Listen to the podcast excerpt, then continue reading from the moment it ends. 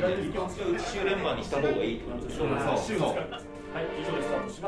ます。番組をお聞きの皆様、新年明けまして、おめでとうございます。スポーツ新聞、産経スポーツがお届け。サンスポ音声局、喋る新聞。記者やカメラマンなど、新聞の中の人が曜日ごとのテーマに沿って喋るこの番組。今回は、新春大放談。東京サンスポといえば、ヤクルトスワローズ。ということで、プロ野球、東京ヤクルトスワローズの2023年について、それから昨年12月に7年ぶりに行った優勝旅行について、などなど、担当記者と大放談らしく2回にわたって喋り尽くします。新春ヤクルト大放談ということで、まずは今回の出演者をご紹介しましょう。ヤクルト担当の赤尾祐希記者と森翔太郎記者です。よろしくお願いします。よろしくお願いします。えー、赤尾記者はヤクルト担当キャップですが、2023年今年何年目になりますか？えー2015年年に入社したんですけども、ヤクルト担当は通算で、えー5年目になります。はい。それから森記者は？えー2021年の入社で、えーヤクルト担当は2年目になります。はい、ありがとうございます。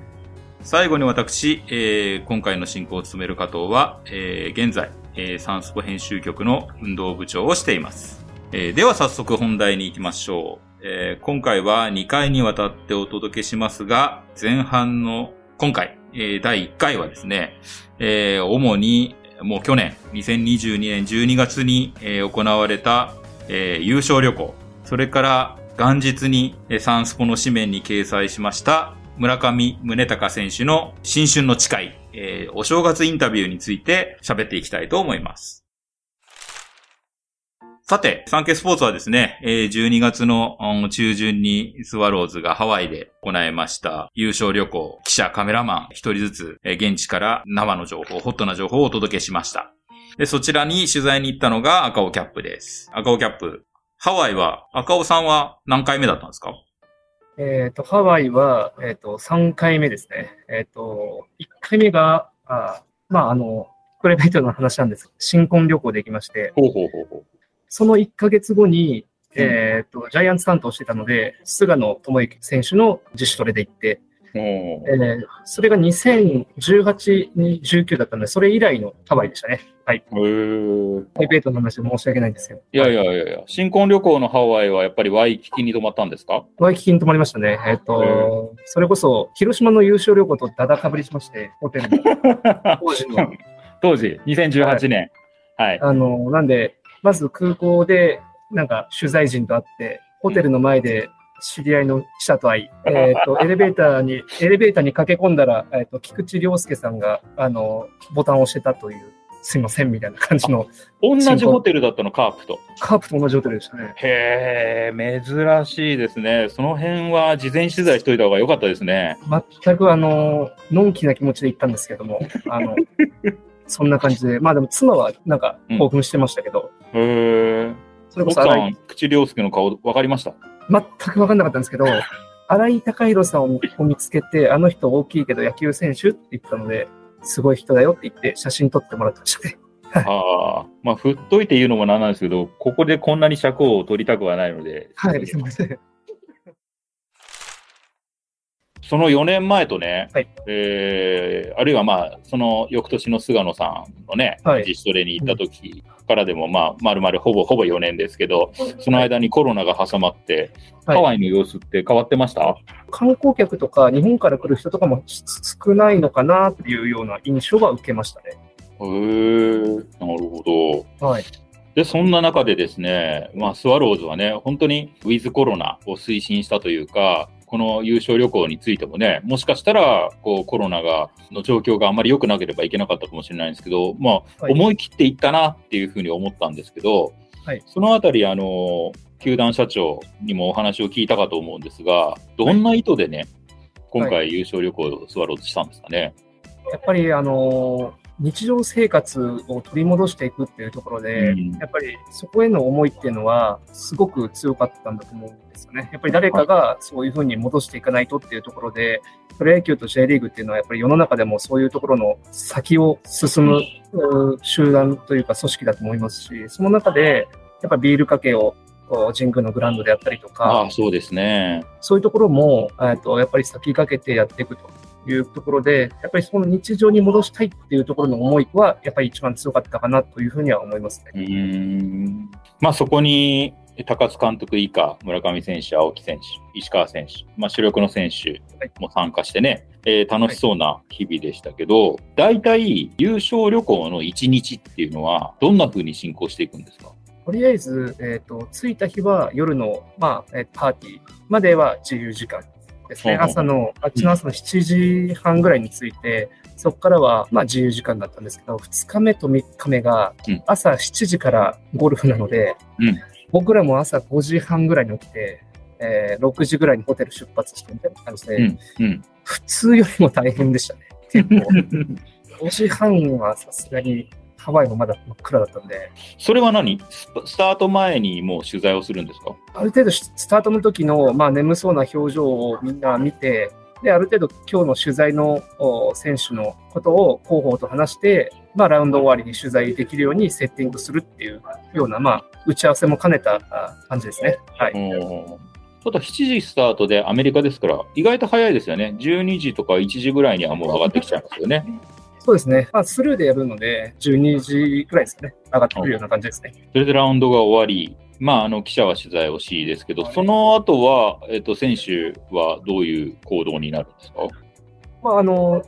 併設されてる、あの、レストラン、ここでみんな集まって、ご飯を食べて、表彰式をして、選手たち、関係者はみんなバステスの後帰るっていう流れで、その後夕方は？夕方まではもう自由時間で、えっ、と、2日目はですね、えっ、と、まあ、高津監督に報道陣が誘っていただきまして、高津監督とお食事を共にするという時間を設けさせていただきました。ありがたいことに。はい。それはもう監督が、あの、記者のみんなもお疲れ様みたいな感じで。そうですね。えっ、と、本当にあの、1年間ありがとうございましたということで、えっ、と、誘っていただきましたね。はい。そこではどんな感じですか高津さんは？どんな感じだったんですか？まあ、いつも報道陣に対しても結構、あの、フランクな感じの時もありますけど、まあ、あの、やっぱりもう取材、その場は取材ではないので、うんあの、結構フランクな話をしたりとか、いろんな一面を見れたかなというふうには思います。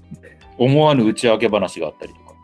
打ち明け話というよりも、高津監督、あの、焼酎のソーダ割りを何杯飲んだかっていうのを、まあ、レモンをその焼酎のグラスに入れるんですけど、それでいつも、俺は記憶が、あの、なくならない方だけど、それで回数を数えて自分をコントロールしてるんだっていう話をしてたので、そういうところやっぱ、豆だなと思ったりとか、些細ですけど、そんな感じのことをなんか、普段は見られないようなところを見られたかなと思いますね。えそのディナーでは、さすがに焼酎のソーダ割りは飲んでなかったんですか？いや、それで飲んでて、実演されてたんで、ちなみにレモンはいくつ？いや、レモンはね、あの、ほぼレモンでした。氷よりもレモンでした。僕それがコントロールしてたんですかね、果たして。うん。コントロールしてたのか、うん俺はもう何今何杯にかっていうのを保持したかったのかわからないですけど。そう楽しい。なんかうんあの、そういう一面を見られて、あ、うんプライベートはこんな感じなんだなっていう、うんちょっと分かったような気もしますね。そうですよね、高津さんが監督になって3シーズンあの、はずっとコロナだったから、今言ったようなお話っていうのは、ね、本来であればキャンプ中だとか、はい。シーズン中にもあったりするはずだったけれど、ね、そういういわゆる懇親会みたいなのもね、はい全くやってなかったんですもんね、今までね。そうですね。まあ、2020年のキャンプは、あの、かろうじて食事あーをコロナ前か。うんなんですけど、その時あの、まあ、野村さんがあのお亡くなりになって、ちょっとその介護がえ亡くなったというところで、まあ、幻に終わっていたので、あはいじゃあ、まるっきり初めて。えっ、と、高津監督とその報道陣でっていうのは、まるっきり初めてはい。はい。それもある意味こう、この3年間を感じさせる出来事ですね。そうですね。なんか、一つ前に進んだかなっていうところも思いますし、うんなんか3年目にしてやっとっていうところは、そのコロナをなんか感じさせられるようなうんところでしたね。はい。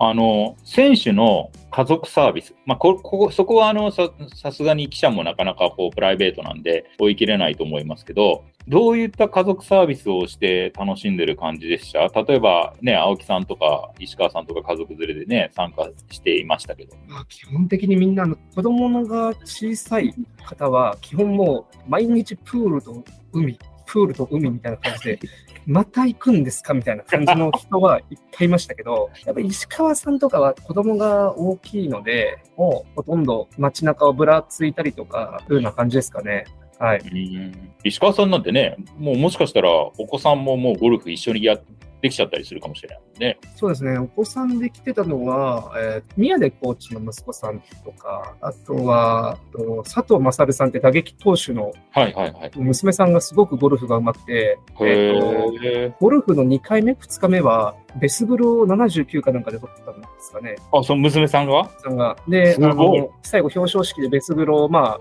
表彰されて、スピーチ、スピーチっておだてられて、みんなの前でプロになりますと、あの、力強く宣言されてたんで、いつか、あの、こっちがですね、あの、取材する立場になるかもしれないので、そうですね。はいそれ楽しみだなと思いましたね。はいああ。じゃあ未来の女子プロそうですねなんかが思わぬデビューを飾ったっていうことですね。なんか馬場咲さんとも昔なんか一緒にトレーニングしたこともあったらしくて、全米女女子アマ勝った。はい。サンスポが載せた写真に写ってたらしいですよ。一緒にトレーニングしてたあ、そうなんですか。はいちなみに下の名前は何とおっしゃる？佐藤沙羅さんって言うんですけど、佐藤沙羅さん。じゃあ、リスナーの皆さん、佐藤沙羅さんという、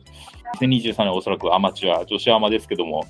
あの、新聞に載るようなことがあったら、佐藤勝さんの娘さんだということで覚えておいてください。で、優勝旅行といえばもう一つ、塩見選手がね、結婚を決めて、えー、サンケイスポーツのスクープになって、でそれから翌日でしたか、あのーはい二人でハワイで撮った写真をね、インスタに上げたりはいしてましたけど、新たに奥さんになった渚さんも、じゃあ優勝旅行に同行されてたっていうことですか、はい。同行して一緒に過ごしてましたね。はい。どんな感じの二人の感じですか？あもうあの完全に塩見選手が亭主関白になりそうなのか、あるいは奥さんがしっかり手綱を握ってそうなのか。なんか、あーどうですかね。まあなんか、僕は塩見選手は奥さんに、あの、ケツを叩かれて、シャキッとするタイプなのかなと思ったんですけど、ああ G1 のファンファーレが流れそうな感じ。そうですね、あの、9枠1番、9枠が1番になると言って、クリノックスが優勝したというのおが、ー SNS ではちあのちょっと話題になってましたけど、うん。なんかそういう感じじゃなくて、意外とほんわかしてる、渚さんはしている感じで、あの、なんかバランスが取れたというか、あったかい家庭っていうんですかね。なんか表現難しいですけど、なんかこのどっちかがシャキッとするんじゃなくて、なんかお互い支え合っていくような感じかなとは思いましたね。おーいい雰囲気ですね。じゃあこれはもう今年さらに期待してはい。活躍を待ちたいなと思いますね。は、はいありがとうございます。ちょっと優勝旅行の話、ちょっと面白くて長くなっちゃったんですけども、あともう一点、今日は1月2日、えー配信日ということで、昨日ですね、元日付で、えーはい。サンケイスポーツは村上宗隆選手のインタビューを、ロングインタビューを掲載しました。村上選手はね、もう3月に迫った WBC の話、それから早ければ3年後にね、挑戦するかもしれないメジャーリーグへの思いとか、はいえーいろんなことを話してもらいました。村上選手のインタビューも、あの、当日は赤尾キャップが担当しましたけども、今年の村上選手、はいそれからインタビューで感じた村上選手の素顔、どのように感じてますか？やっぱりなんかあの、年下ですけど、まあ、話し言葉とか、なんかちょっとまだ若いなと思うんですけど、見据えるところがちょっと高すぎて、すごいなっていうのを感じたんですけども、やっぱりあの、なんて言うんですかね、あの、うまく表現できないんですけど、もう我々がで絶対できないだろうって思ってることを、彼は普通に、あの、まあそれはできる範囲のことなんでっていうような言い方をして、さらりと言っちゃうところ、なんか、あの、期待せずにはいられないなと勝手に思っちゃう。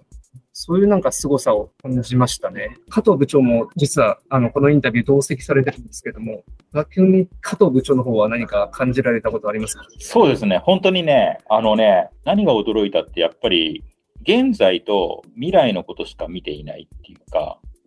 その、今できる、まあ今、赤尾キャップも言った、今できること。例えば、55本のホームランっていうのはもう、今できること、今年できることだっていう風なことで2022年のシーズンに臨んで、まあ、彼自身は50本だって本人は言ってて、55本までの道のりっていうのはおまけのような、えーものだったというふうに振り返ってましたけど、ただその50という数字が今できることだっていうふうに、その自分の中で規定できるっていうのは、これ立派だなっていうふうに思ったのが一つと、はい。あとは、もう目標、メジャーに挑戦するという目標を口にしてしまった以上、これから先は、えー自分がじゃあメジャーでやっていく上で何が足りない、何を克服していけばいいのかっていうのをすごく客観的に捉えているのを感じましたよね。だから3年先から逆算して今を過ごしていくのかなっていうふうに思いましたよね。どう思います？そうですね。やっぱりすごく未来志向というか、まあ過去の話はもう終わったことなのでっていうようなあの感じで、要因に浸ることもなくというか、見据えるところがあの高いなっていうのは、やっぱり常々感じさせられました。あの時間の中で。はい。そうでしたよね。でも、はい。だからあんまりにも今の話と未来の話しかしないから、じゃあ何か、あの、今年、あの、あの時はね、まだ12月だったので、今年じゃあ、もう一回やり直したいことってあるとか、そういうこともないんですかって聞いてみたら、あるって言って、日本シリーズを全部やり直したいって言ってましたよね。第1打席から。ね第1打席から全部やり直したいって言ってて、もうあの、ホームラン打ったけどやり直すのって聞いたら、いやもう、あの、本当に疲れてた、疲れてて、えー自分のパフォーマンスを出せてないから、もう一回やり直したいって言ってて、そうか、あでもそこまでそこに立ち返ってもう一回やり直すって言えるのも、まあ立派だなっていうふうに思いましたし、まあ多分こういう人は同じ失敗を繰り返さないんだなっていうふうにも思いましたよね。うん、すごいなっていううん。だけですね。ということで、まだ、えっと、元日の村上選手のインタビューをお読みでない、あの、リスナーの方いらっしゃいましたら、ぜひ、今日が1月2日でしたらまだ新聞売ってますし、あの、1月3日以降であれば、インターネット等で読み直していただければと思います。えーすごくこう、ワクワクするインタビューだったと思いますので、えーよろしくお願いします。さて本日、ここまでのところ、森記者全く出番がなかったんですけど、森記者、あの、はい同世代、同世代としてね、はい村上選手をどういうふうに、去年1年間見ました？担当として。まあ、年齢は僕の方が一つ上なんですけど、やっぱり村上様なんですよね。取材をしてても、やっぱりどうしても年上に見えてしまうような存在で、もうすべて全力で練習もされてますし、スイングもされてますし、試合も取り組んでるので、人として尊敬できるような人が、まあ、村上選手なのかなともずっと思ってました。今年は一層村上選手にね、食い込んで取材をしてもらいたいんですが、はい。決意を一言決そうですね。まあ、年も近いので、まあ、より一層、まあ、村上選手の活躍をお届けできるように、そして、まあ、それを、なんかサポートできるような村上選手を立ち位置に なれるように、ここで宣言しますので、ぜひよろしくお願いします。さすが、立派な宣言です。よろしくお願いします。よろしくお願いします。えー、ほんの少ししか喋れなかった森記者には、第2回でたっぷり喋っていただきたいと思います。えー、盛り上がっていますが、えー、新春ヤクルト大砲弾の前半はここまでにしたいです。えー、後半は、あさって、えー、配信開始となります。引き続きお付き合いください。